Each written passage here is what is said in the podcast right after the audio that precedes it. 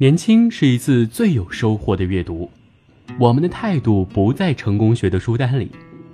年轻人，年轻人 FM，让你杀死那个无聊的自己。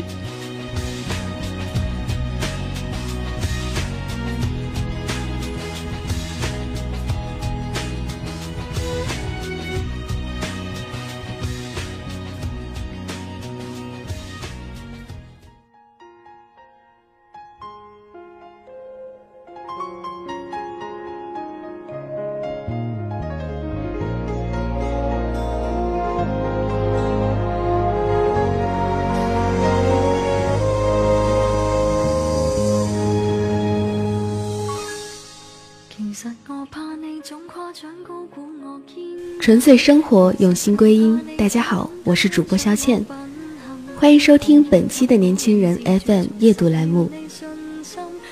今天要和大家分享的是一篇来自作者刘墉的文章《换新人的心事》。小林住进这个病房已经半年多了，刚进去的时候还能下床走动，现在则插着氧气管都呼吸困难。他的手脚青紫，脸色发黑，眼看就要走到了生命的尽头。病房里的其他人虽然不是心脏病，却跟小林同命相连。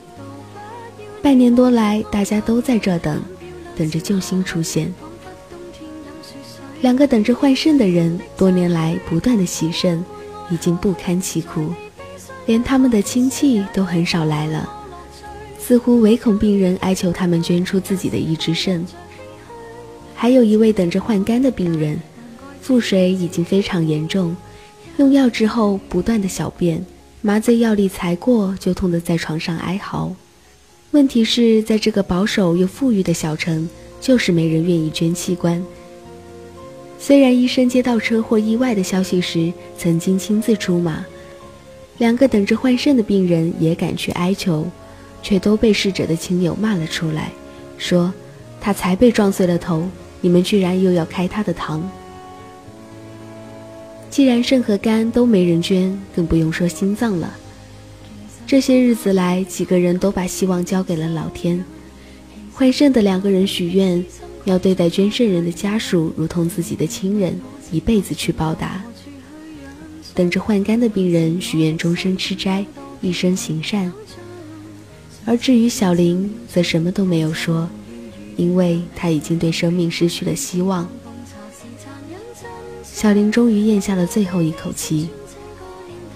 他的墓造得非常漂亮，是那三个同病房的朋友捐钱建的。他的墓前经常摆着鲜花，是那三个病友在获得重生之后亲自捧上的。没人捐器官给我，就让我把器官捐给别人吧。小林的墓碑上刻着他最后的两句话。这篇文章到这里就结束了，虽然篇幅很短，但是我想这样一个简单的故事，我相信大家听了之后也会有很多感触。那也是欢迎大家在评论区与我们进行互动，把自己的一些感受分享给大家。当然，如果大家想要了解更多的精彩内容的话，可以搜索公众微信号 youth 一九八一，或直接搜索年轻人。我是主播肖倩，我们下期再会。在你悲伤一刻，必须解